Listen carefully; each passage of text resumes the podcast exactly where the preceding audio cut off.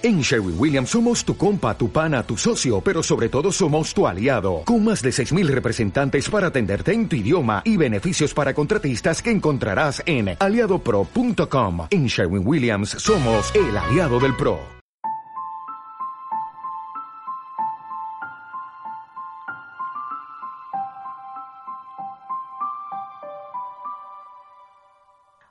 Bienvenidos a Planeta Mami Podcast soy Elisa del blog planetamami.com, un blog sobre crianza y vida en familia que se emite cada jueves a través de Radio Viajera.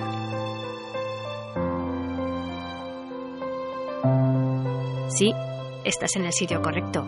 Esto es un canal de podcast de viajes y por eso estoy aquí, para contarte cómo disfrutar del viaje más infinito.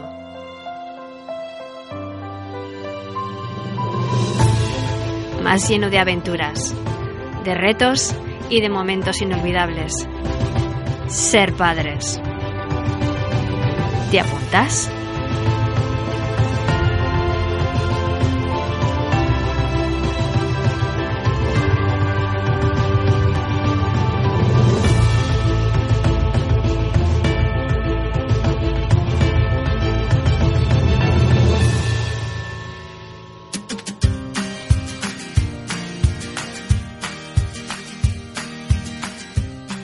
Episodio, en la sección El Post de la Semana, hablamos sobre los celos entre hermanos y te damos una serie de consejos muy útiles para gestionar este tipo de situaciones tan comunes en la vida familiar cuando tenemos más de un hijo en casa.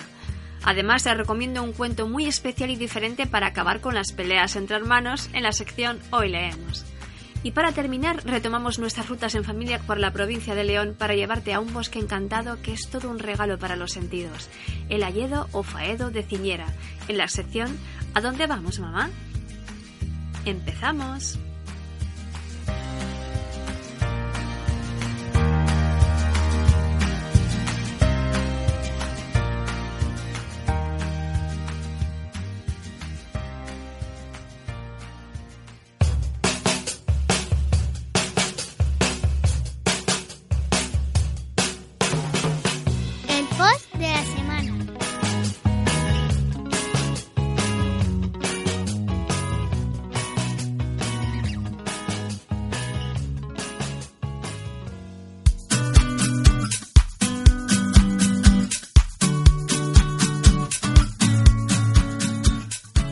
Inaudito, pero sucede. En algún momento de nuestra vida como padres con nuestro primer hijo, un día la naturaleza nos segrega un narcótico amnésico para olvidarnos de toda la vorágine que hemos vivido con nuestro primogénito. Y nos venimos arriba, y decidimos tener un segundo hijo. ¡Venga! Y claro, luego cuando este llega, no hay vuelta atrás. Y hay que tener presente que entre todos los daños colaterales de tener más hijos, también están los temidos celos entre hermanos. Ya lo sé, a mí también me pasó. Cuando decides tener un segundo hijo lo visualizamos todo en plan idílico, como también lo hicimos con el primero y luego pues llega el zasca de la realidad. En plan de, sí, así no estarás solo, así tendrás siempre alguien con quien jugar, así tendrá siempre un amigo, pero no siempre es así. Antes de nada y sobre todo antes de tomar cualquier decisión, tenemos que pensar que no vamos a tener un hijo para buscarle un amigo a nuestro hijo mayor. Esto no es como poner un parche o un añadido. Esto se trata de tener un hijo porque deseas tener otro hijo. ¿Por qué? Porque ese segundo hijo no es un apéndice de nadie, no viene a sustituir a nadie, y viene porque simplemente lo deseamos, porque nos sobra amor, tiempo y paciencia para regalarle. Y porque siempre será una persona única e independiente del resto, incluso de su propio hermano. Y esto me lleva a la conclusión de que por ser hermanos no se tienen que llevar súper mega bien precisamente porque cada hermano tendrá su propio carácter y habrá días que se amarán hasta el infinito y otros que se odiarán incluso más allá. Pasa en las mejores familias, así que de entrada os diría que no os preocupéis, que es normal, pero sí que es cierto que a veces serán circunstancias que estos problemas de celos se llevan peor, sobre todo por los niños. En nuestro caso, de momento, tenemos suerte y no hemos tenido problemas de celos entre nuestros hijos en plan grave.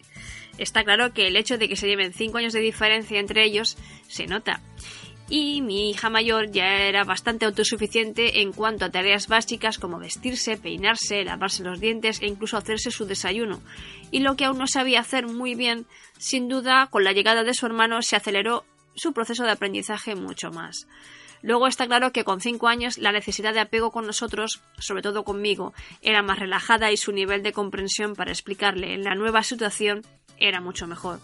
Aunque aún así seguía siendo una niña pequeña y había que prestarle atención y cariño.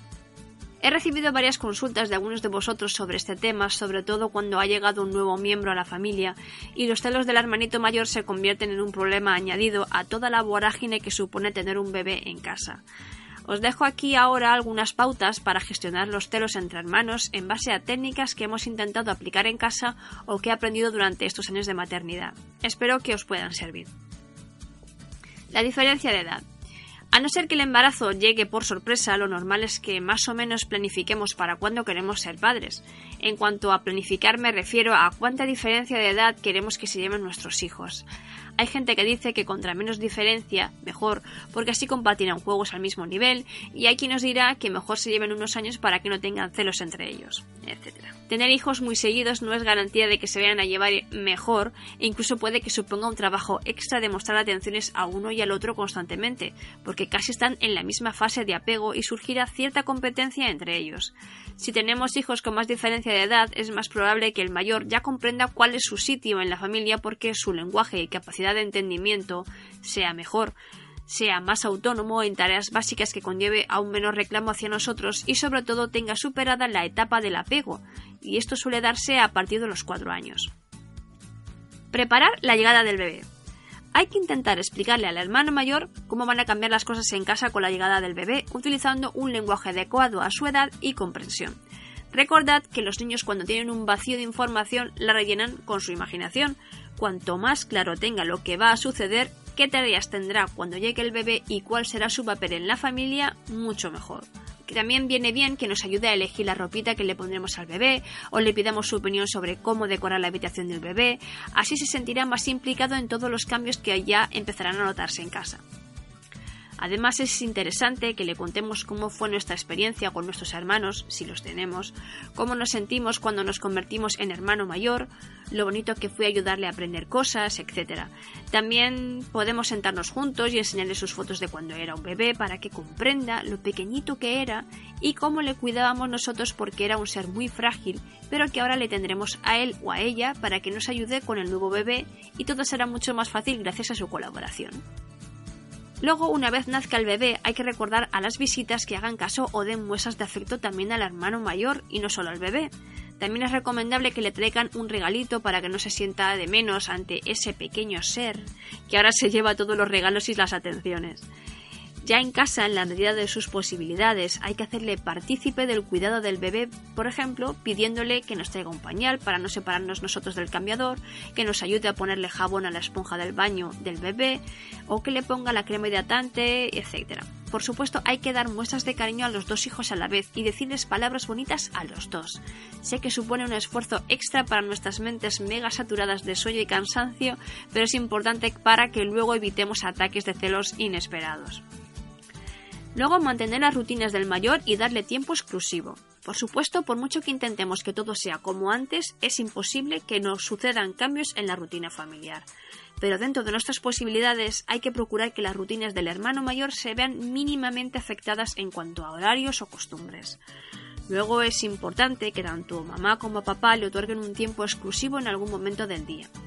Está claro que para mamá puede ser un poco más complicado, sobre todo si alimenta al bebé con lactancia materna, pero entre toma y toma seguro que puede hacer algo con el hermano mayor. Salir un rato al parque, jugar algún juego, leerle un cuento o cualquier plan que de siempre haya sido especial para el niño.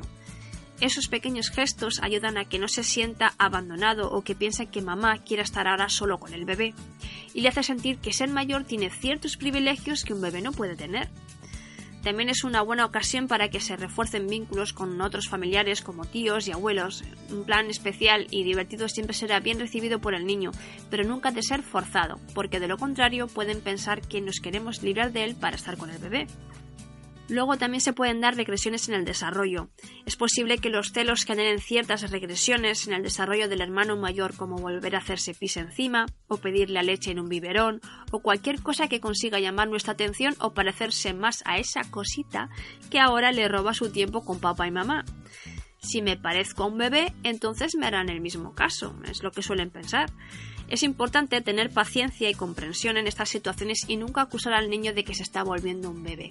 A veces suceden sin que el niño lo quiera y pueden darse por otros motivos ajenos a los celos, simplemente por cualquier situación que les genere la necesidad de volver a sentirse seguros como cuando eran pequeños. Actuad con normalidad y mientras no dure la situación en exceso es algo que remitirá por sí solo. Luego cada niño tiene un carácter, es imposible educar a los hermanos por igual, simplemente porque no lo son. Son seres independientes y con un carácter que les define. Por eso es inútil caer en la idea de que educándoles de la misma manera tienen que comportarse igual. Hay que hacerles sentirse especiales por cómo son, no por si es el mayor o el pequeño. Cada uno tiene ese rasgo que le hace ser especial, o esas necesidades emocionales que no tienen por qué ser iguales a las de su hermano, y debemos de ser sensibles a esas diferencias para intentar adoptar el discurso de una norma o incluso un tipo de gesto de afecto. Así saben que tienen su sitio en la familia y no va a cambiar. Sin duda, si hemos trabajado su autoestima desde siempre, es menos probable que surjan celos entre ellos. Luego también se pueden dar los celos del pequeño al mayor, una vez que el bebé crece nos podemos encontrar con la versión opuesta de los celos, que el hermano pequeño tenga celos del hermano mayor. Estos habitualmente se dan porque el pequeño admira al mayor y quiere coger sus juguetes o hacer las mismas cosas que su hermano. También ocurre que el hermano mayor hace las cosas mejor que el pequeño y sin querer los padres fomentamos la competitividad entre ellos con lo cual es muy probable que el pequeño coja celos del mayor y sienta mucha frustración porque, claro, hay cosas y habilidades que es imposible que consiga hacerlas como su hermano. También pueden sufrir regresiones y querer volver a ser bebés para estar más con mamá porque les hace sentirse seguros en una situación que les daba confort. Es importante establecer unas normas para hacer las tareas en equipo, no adjudicar tareas a uno o a otro, porque si no, incluso pueden pelearse porque a uno le das más tareas que al otro, o a uno le das unas tareas más fáciles que al otro, y ya se masca la tragedia.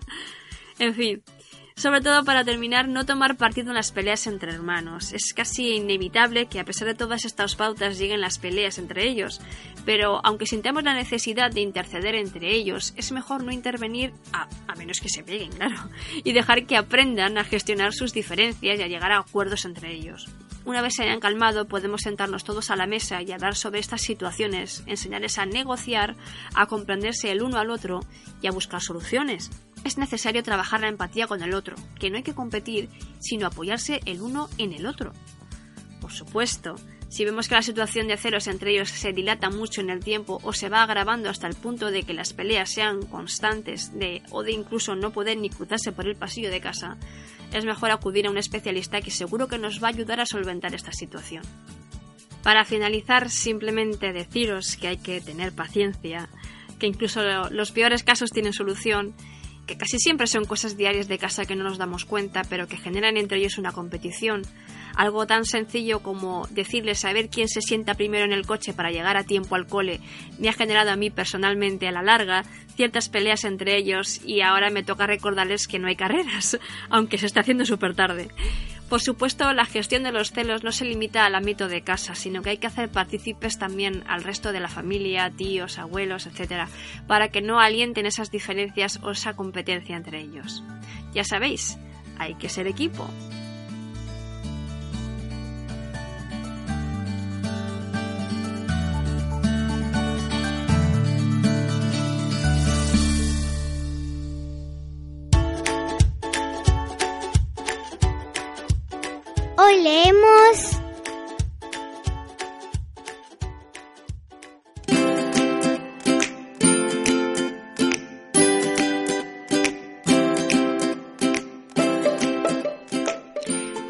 Resulta que lo que os he contado en la anterior sección lo había escrito hace unos meses y os estaba hablando sobre los celos entre hermanos y por aquel entonces cuando yo lo escribí pues no teníamos ese problema de celos entre ellos, entre nuestros hijos y o no era muy grave a buena hora se me ocurrió decir eso. ¡Maldito Murphy! Sí que es cierto que hasta ahora los celos ante nuestros hijos, que se llevan cinco años, no se habían notado mucho, o al menos ellos no los habían manifestado claramente, así que estábamos de lo más tranquilos. Nuestra hija mayor, viendo lo trasto que era su hermano, creo que desde el principio se lo tomó todo en plan, es normal, es más pequeño, y esa innata mirada maternal le hacía quererle y aceptarle tal y como era. En el caso contrario, o sea, a ojos del pequeño, pues claro, todo iba de verlas porque su hermana mayor no se quejaba demasiado. Pero su hermana empieza a hacerse mayor y esos 5 años de diferencia ya parecen casi 10. Ahora ya tienen gustos diferentes, no les gusta ver los mismos dibujos, ni jugar a los mismos juegos, y la falta de tolerancia, las envidias y las quejas son el orden del día. Claro, como es el pequeño, mami, ella no me deja jugar, y se masca la tragedia, y así estamos todos los días. En casa intentamos ser bastante sensatos con su incipiente problemas de celos y sus continuas peleas de hermanos, porque sabemos que al final no saben estar el uno sin el otro.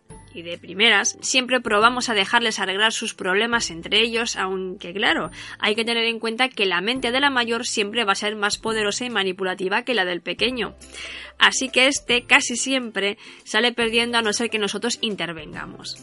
Y claro, en cuanto defendemos en algo al pequeño, porque sabemos claramente que nuestra hija está manipulando la situación a sabiendas, la mayor se ofusca, pega medio giro y el camino dramático de indignación hacia su cuarto con portazo incluido es digno de un Oscar de la Academia. Pronto empezamos con el drama preadolescente, vamos, no quiero ni pensarlo. Por suerte, un día que me paseo por nuestra librería Jun de Yuna, descubrí el cuento de Hermanos de Rocío Bonilla. Al echarle un vistazo me dije, vaya, parece que se ha inspirado en mis hijos.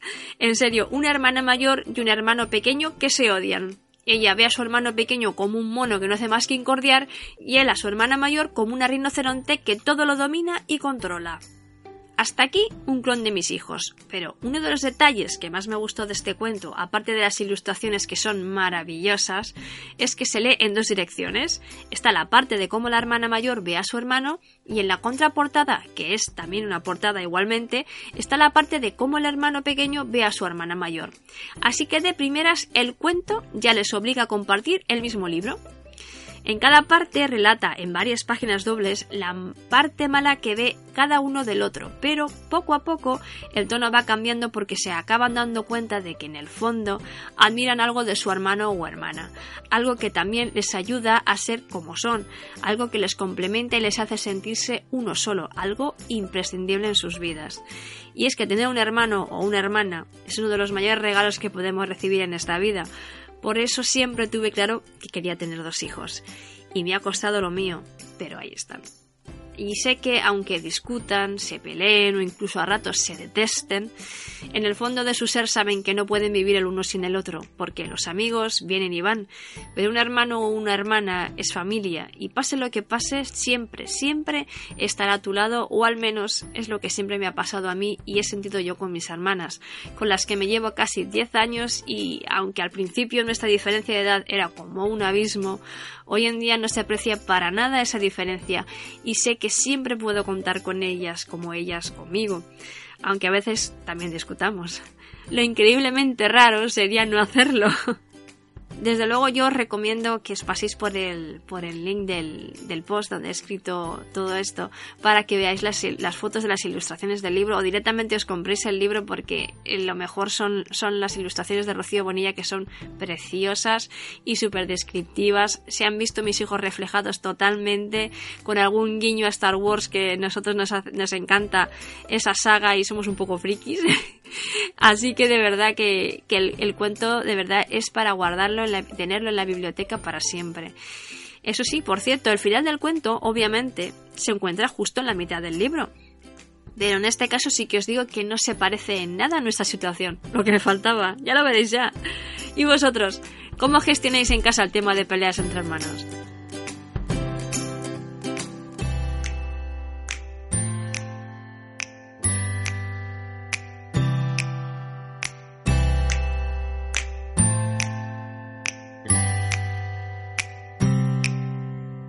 ¿A dónde vamos, mamá?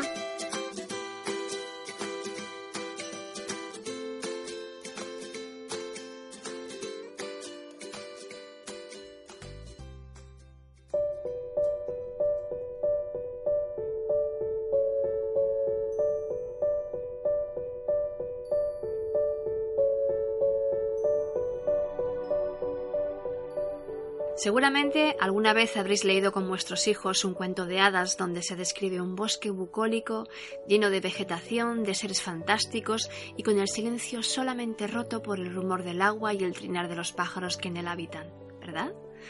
Pues un bosque así no solo podemos encontrarlo en un cuento, sino que existe de verdad y además lo tenemos en España, concretamente en la provincia de León. Hace un par de años, tras las recomendaciones de varios amigos y familiares, por fin tuvimos ocasión de hacer la ruta del Alledo de Ciñera o Faedo de Ciñera, como también se le llama.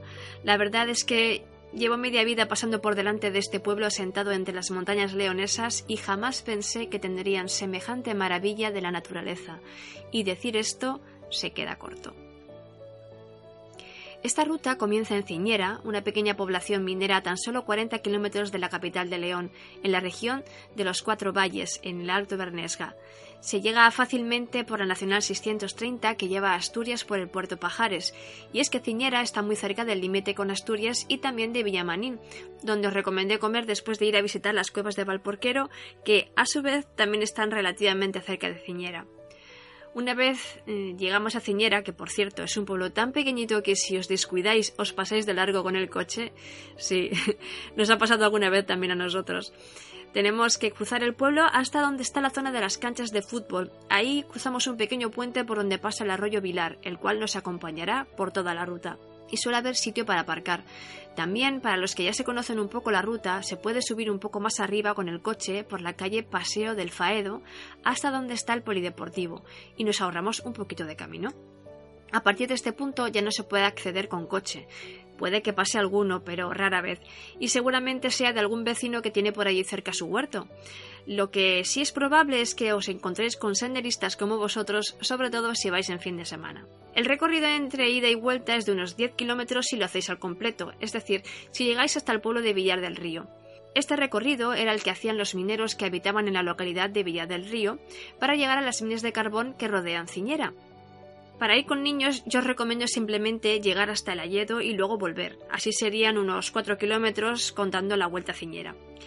Es una ruta sencilla, apenas con alguna pendiente o cuesta que se puede salvar perfectamente por los niños, aunque absteneros de llevar carrito de bebé o silla de ruedas porque la mayoría del camino es pedregoso, así que en caso de ir con bebés mejor llevarlos con mochila portabebés. El primer punto de referencia es el merendero del arroyo Vilar, un pequeñito remanso que hace el arroyo a la sombra de los árboles y con dos mesas de merendero por si necesitáis hacer un descanso. La verdad es que por esta ruta en verano hace bastante calor si nos sale un día soleado, así que se agradece mucho este rincón para estar un ratito a la sombra y que los peques, como siempre, jueguen a tirar piedras al arroyo. Luego seguimos caminando hasta llegar a una pequeña explanada donde encontramos la boca de la antigua mina de carbón, hoy en día cerrada, pero que se ha rehabilitado a modo de pequeño museo de la minería con alguna fotografía y muestra de varias herramientas que los mineros usaban antaño. Después veremos que el camino se bifurca, pero hay que tomar el camino de la izquierda, que pasa por delante de una casa abandonada, y llega a un puente de piedra sobre el arroyo Vilar. Una vez superado este puente de piedra, tendremos que pasar por otros pequeños puentes con tablones de madera para cruzar de nuevo el arroyo y llegar a una preciosa pradera en la que nos encontraremos con una nueva área de descanso compuesta por varias mesas de merenderos en una zona con mucha sombra y el arroyo, como siempre, que pasa a nuestros pies y prosigue su camino hacia el Alledo. Aquí los niños es posible que ya estén un poco cansados, así que os aconsejo que aprovechéis para hacer otro descanso o incluso comer, rodeados del maravilloso paisaje que forman las laderas de las montañas que forman el valle. Una vez hemos pasado esta zona, ya solo hay que proseguir la senda de nuestro camino hasta un nuevo puente de madera que ya nos anuncia que hemos llegado al Faedo de Ciñera. Y aquí es cuando uno vislumbra lo que le espera al otro lado del puente y nos inunda la emoción, como cuando los personajes de un cuento se adentran en un bosque encantado. Y a partir de aquí parece que se ha detenido el tiempo.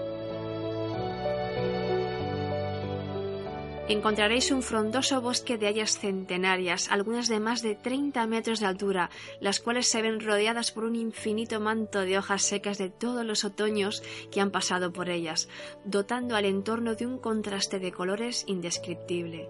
Mientras, el arroyo Vilar prosigue su camino a través de todo el recorrido, el cual está totalmente acondicionado con una senda de tablones de madera que, en las indicaciones que encontraréis por el Alledo, nos piden por favor que no abandonemos en ningún momento para preservar el estado natural de todo el bosque. Las mejores épocas para visitar el Alledo de Ciñera son en primavera y sobre todo en otoño, donde los contrastes de colores entre verdes, ocres, marrones son aún más impresionantes. Nosotros fuimos en verano y como veréis en las fotos del post sigue siendo muy bonito también, aunque ya os digo que las fotos no le hacen justicia. Y es que lo mejor es poder verlo en vivo, como todo lo que tenga que ver con paisajes y naturaleza. Justo en medio del bosque encontraremos un árbol especial y acotado con una cuerda de seguridad, y es que estamos delante de Fagus, un haya de más de 500 años. Es uno de los 100 árboles más singulares y destacados de España que se recogen en el libro Árboles, Leyendas Vivas. Y a los pies de Fagus encontramos un panel informativo con la leyenda del Alledo de Ciñera. Claro, como todo bosque encantado, tiene una leyenda. Esta es la leyenda de la bruja Aeda. Dice la leyenda que hace muchos años vivía en la zona una bruja llamada Aeda y cuyos mágicos poderes habían sido otorgados por el mismo diablo, a condición de que los usara solo para hacer el mal o de lo contrario en tres días moriría. Resulta que también por allí habitaba una pareja con nueve niños que vivía de lo que sembraban y cosechaban en la tierra, y que en invierno se trasladaban a la cueva de los infantes para refugiarse del intenso frío leonés pero un invierno la nieve cayó tanto que no pudieron llegar a la cueva para resguardarse. La bruja lo vio y le dio tanta pena por los pobres niños que usó sus poderes y arrancando un montón de piedras de la montaña les prendió fuego y se las entregó a la familia para que se mantuvieran calientes, y la hoguera les duró toda la noche sin apagarse. La familia pasó toda la noche caliente despertando al día siguiente sin saber bien lo que había pasado. Durante todo el día siguió nevando y Aeta pensó que podría ayudar de nuevo a la familia sin perder sus poderes, así que volvió a transformar las rocas de la montaña en una caliente hoguera.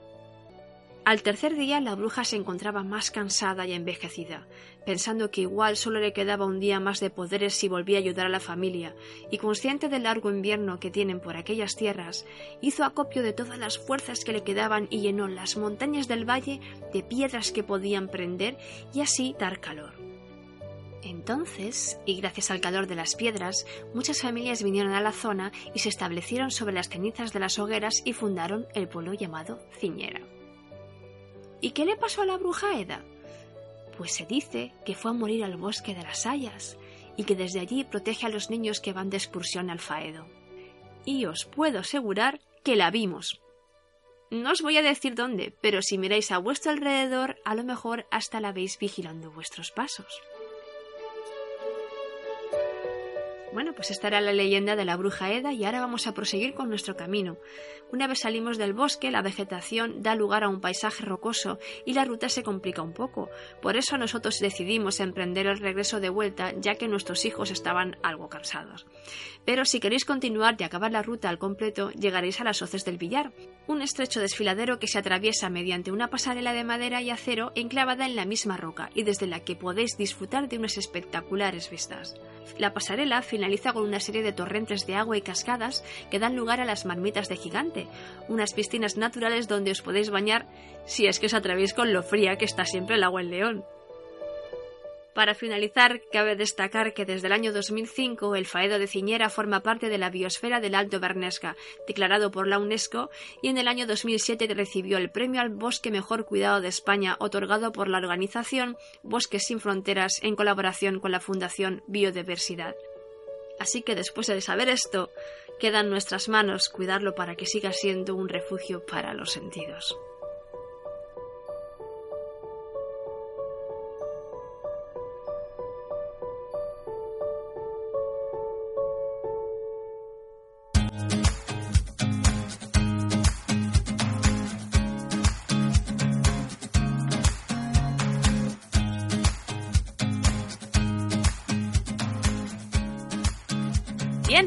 Ha sido todo por hoy. Espero que te haya resultado útil e interesante nuestro viaje de esta semana. Recuerda que puedes descargarte este podcast desde las plataformas de iTunes y iBooks para escucharlo donde quieras y cuando quieras, así como dejarnos tus comentarios y sugerencias para el programa en el chat de la aplicación. Además, puedes suscribirte a Radio Viajera para que te llegue una notificación cada vez que lancemos un nuevo episodio. También puedes seguirnos en nuestras redes sociales y blogs donde compartiremos mucho más contenido tanto en radioviajera.com como en planetamami.com.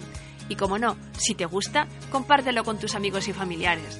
Gracias por escucharnos y te esperamos en el próximo episodio. Hasta pronto.